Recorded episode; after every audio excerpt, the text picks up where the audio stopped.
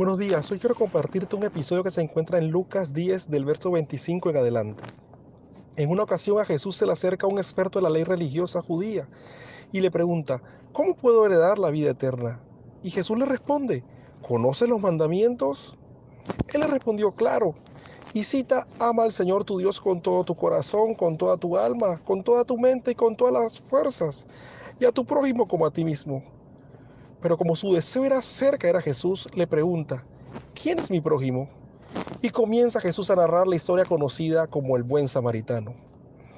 E inicia diciendo que en una ocasión un hombre judío bajaba de Jerusalén a Jericó, cuando le asaltan unos ladrones que le quitan la ropa, le pegan y lo dejan casi muerto al costado del camino. Luego viene y pasaba un sacerdote que al verlo cruzó de lado y pasó de largo. Viene un levita o ayudante del templo, ve al hombre tirado y para no causarse molestia, mejor sigue de largo. Y al final pasa un samaritano que sabemos es despreciado por la sociedad judía. Ve al hombre y siente compasión por él. Se le acerca, alivia las heridas, con vino y aceite, lo toma y sube a su burro. Y lo lleva a un alojamiento en donde pide que cuiden de él y se hace responsable de sus gastos. Una vez contada esta historia, Jesús le pregunta al experto de la ley, ¿quién de los tres fue el prójimo del hombre que fue atacado por los bandidos? Este le respondió, el que mostró compasión. Jesús le dice, ve y haz tú lo mismo. Todo seguidor de Jesús debe seguir las directrices, enseñanzas y mandamientos que nos ha dejado como norma de vida.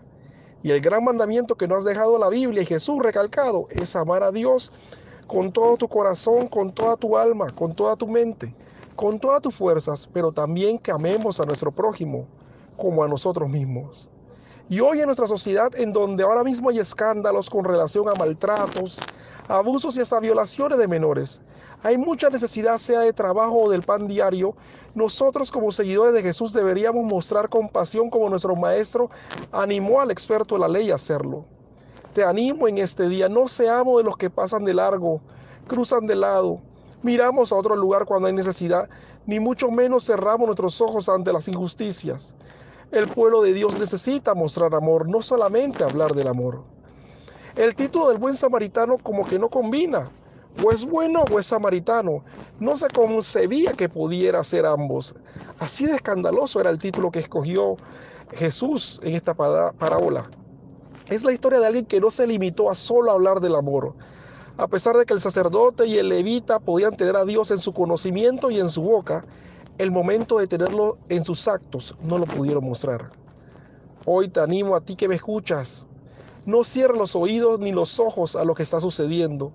No mires a otro lado. Es bueno levantar nuestra voz y señalar lo que está incorrecto. Es bueno levantar nuestra voz para hablarles del amor de Dios a los demás, pero es necesario que no se limite solamente a palabras. Los hijos de Dios deben mostrarle al prójimo y al mundo que tienen el amor de Dios dentro de sus corazones. Hoy viernes levanta la mirada y mira a tu alrededor quienes están necesitando una manifestación de amor porque están siendo despojados, lastimados, casi muertos, desprotegidos y necesitados. Y les urge que un hijo de Dios le demuestre el amor y comienza tú a mostrarlo.